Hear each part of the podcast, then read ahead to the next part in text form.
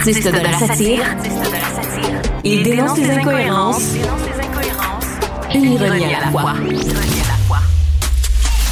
Richard Martineau. Le 9 mai 2018, François Legault, euh, qui était accompagné de Jean-François Lisée, qui était le chef péquiste et du co-porte-parole de Québec solidaire, Gabriel Nadeau-Dubois, s'est engagé par écrit en disant si je remporte le scrutin du 1er octobre 2018, je, euh, je m'engage à déposer un projet de loi afin de corriger la distorsion entre le pourcentage de vote et le pourcentage de sièges recueillis par chacun des partis politiques aux élections. L'avait dit, la fameuse réforme de mode du scrutin. C'est assis, il a signé un document. Il dit, pour moi, on n'est plus à l'étape des débats, on est à l'étape de l'action. Ça, c'était le 9 mai 2018. On est cinq ans plus tard. Puis euh, non seulement il n'y a plus d'action, mais il n'en parle même pas. On va en parler avec M. Marc-André Wallet, cofondateur de Québec Innovant et co-auteur du livre Raviver la démocratie. Bonjour Marc-André Wallet. Bonjour M. Martineau. Cinq ans après, il dit euh, là, il faut arrêter d'en parler, il faut agir. Là, non seulement il n'a pas agi, mais il n'en parle même plus. Non, il n'en parle même plus. Puis comme euh, j'avais écrit dans la lettre ouverte, il l'a il l'a annoncé le 17 décembre, une semaine avant Noël, un vendredi après-midi un peu à la sauvette, ce qui est, ce qui est insultant pour la population parce qu'on le sait, ça, les sondages depuis des, depuis des décennies démontrent que la majorité des gens veulent une réforme du mode de scrutin. Ben, vous avez d'ailleurs publié justement un texte dans fait la différence du journal de Montréal en ramenant ça euh, à l'ordre, en disant ben là, euh, je veux dire, qu'est-ce qui arrive avec ça? Comment ça vous en parlez même plus? Là? Ben, je pense que la pression est chaude là-dessus. il, est, distrait par un paquet d'autres affaires. on s'entend qu'il en a pas mal sur son assiette. Là.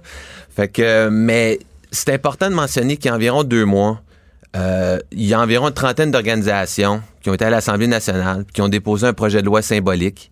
Là-dedans, il y avait des centrales syndicales, il y avait des mouvements étudiants, il y avait même des partis politiques, PQ, QS, Climat Québec, euh, Parti vert, OK, ils sont moins pesants, mais quand même. Puis au total, ils représentent quand, eux-mêmes ils avaient dit qu'ils voulaient une réforme du mode de scrutin, ils représentent quand même au, dessus de 2 millions de personnes au Québec. c'est quand même assez pesant. Puis je veux juste dire au moins bravo parce que c'est euh, le mouvement démocratie nouvelle qui, a de Jean-Pierre Charbonneau là? Ben Jean-Pierre Charbonneau, c'est une coalition. C'est lui le, porte-parole, là, mais on s'entend là-dedans. Là, c'était transpartisan. Là. Ils ont du monde de différents partis politiques. Il y avait Françoise David. Là, il y a Jean-Benoît Raté, qui est un, ancien conseiller de la CAQ qui était particulièrement irrité quand ils ont fait une volte-face. Ben, ben, c'est ça, je reviens là-dessus. C'était le, 9 mai 2018. Et là, il n'a pas vraiment donné de raison valable, comme vous l'écrivez dans votre texte, là, euh, votre lettre ouverte.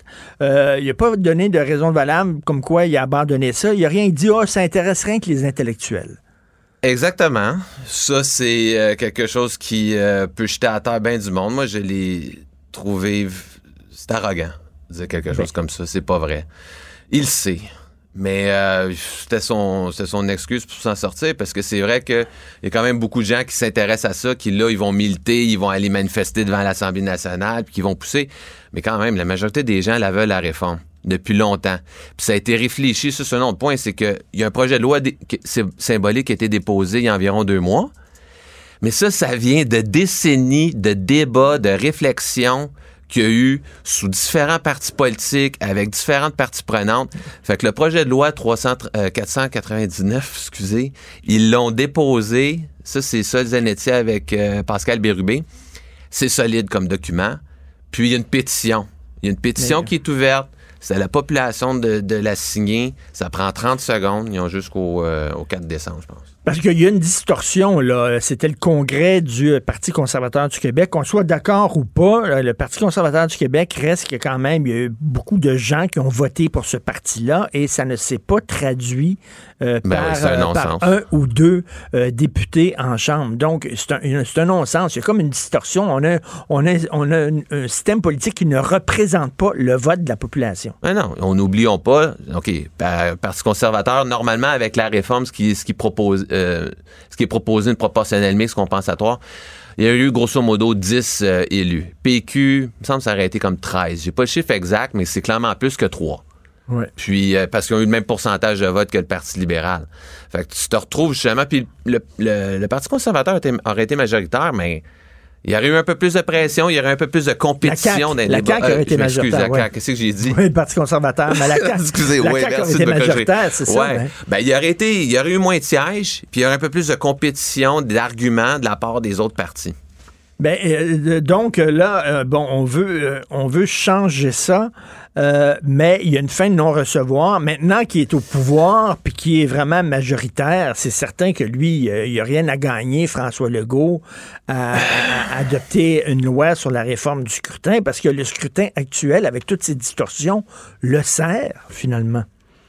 Ben, oui, sur une base, on pourrait dire, euh, égoïste, avoir le contrôle, mais c'est un représentant du peuple. Il l'avait dit lui-même à plusieurs reprises. Il avait même dit Je ne ferai pas un Justin Trudeau de moi-même, parce que Justin Trudeau il avait promis la même chose au niveau fédéral, réformer le mode de scrutin, avoir une re- meilleure représentativité. Tu sais, ça va au-delà Mais- d'un d'un leader. là. C'est- C'est c'est d'amener les gens à, à avoir une meilleure représentation puis d'avoir plus de confiance envers leurs élus. Il est revenu sur sa parole, là, parce que le 9 mai 2018, il a quand même signé Ouais. le, le papier. là. il s'est engagé formellement. Absolument. Euh, donc, euh, ça veut dire que Très sa, par- affirmé. sa parole, ça vaut quoi? Ben, c'est ça. Mais puis là, ça, ça fait partie de ce qu'on voit dans les derniers mois. On se pose la question, mais là, sa parole vaut quoi sur un paquet d'enjeux? Puis c'est ça qui est préoccupant. C'est que nous, on- comme moi j'écris dans la lettre, c'est que ce serait peut-être une.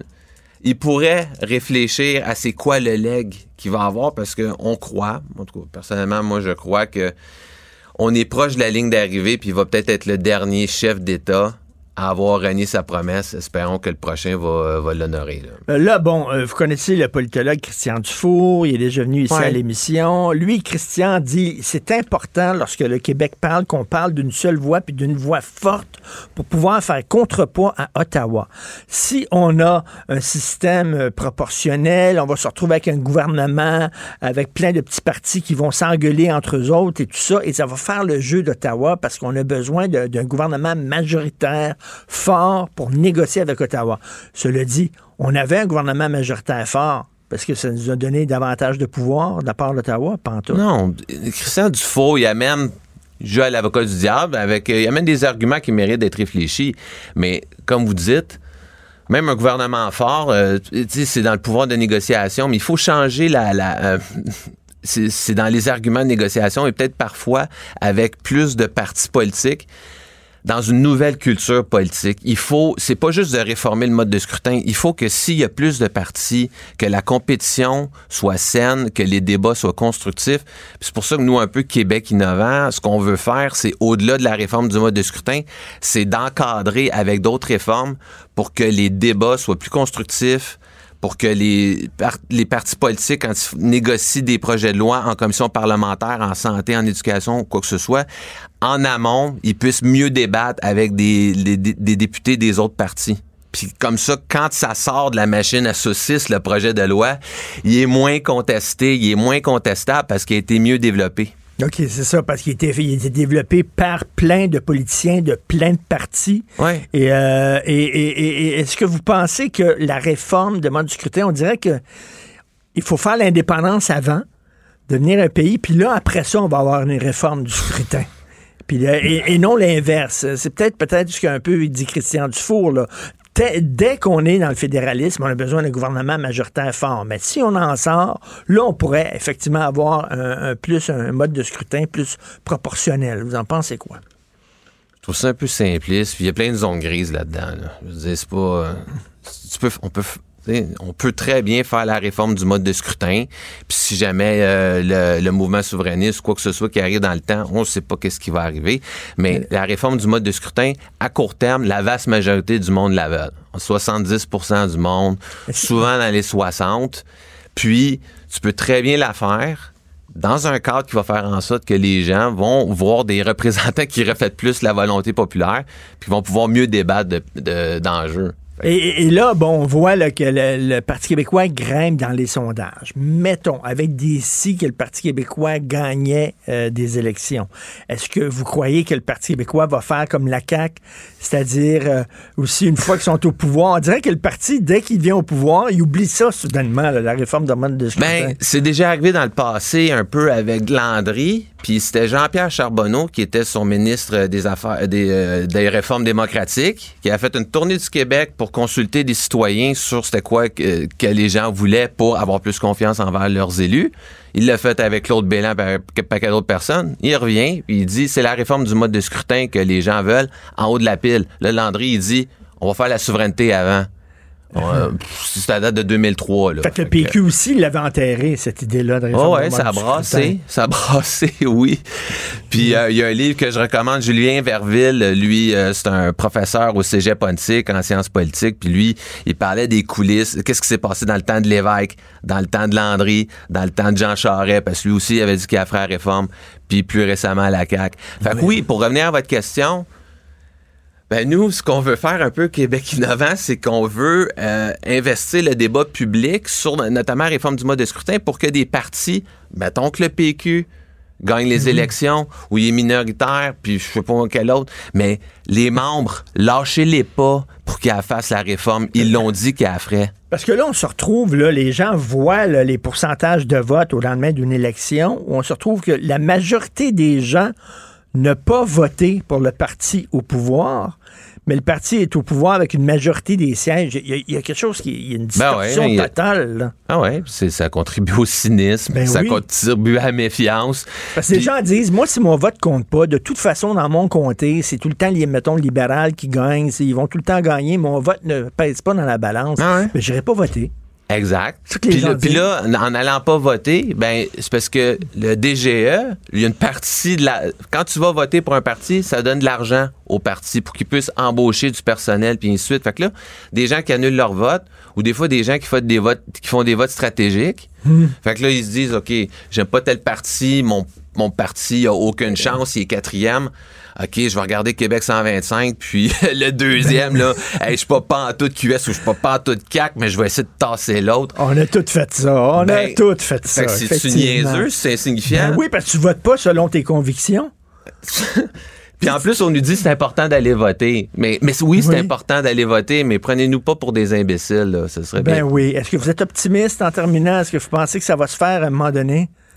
Oui, oui, parce qu'on est tellement proche de la ligne d'arrivée, la pression là, qui a été faite, là, puis je vous le dis, la, la pétition, même si elle est à grosso modo 20 000 euh, signatures, c'est pesant tous ceux qui sont autour de ça, les centrales syndicales, des mouvements, les partis, euh, déjà le QS, PQ, PLQ, même le Parti euh, libéral, eux autres, plus, euh, eux, c'est vote préférentiel, mais ils veulent une réforme, essentiellement. Ben oui. Fait que la pression, là, il faut qu'elle vienne, puis il y en a au sein de la CAQ qui voulu la réforme. Ils sont rentrés à CAQ, entre autres parce que c'était un gouvernement qui devait être réformateur. Puis là, ben, il a fait un 180 degrés. On va essayer de le ramener. Écoutez, j'imagine qu'au lendemain de la prochaine élection, c'est tout le temps au lendemain des élections que là, ce débat-là, soudainement, se- euh, devient plus euh, vif. Ouais.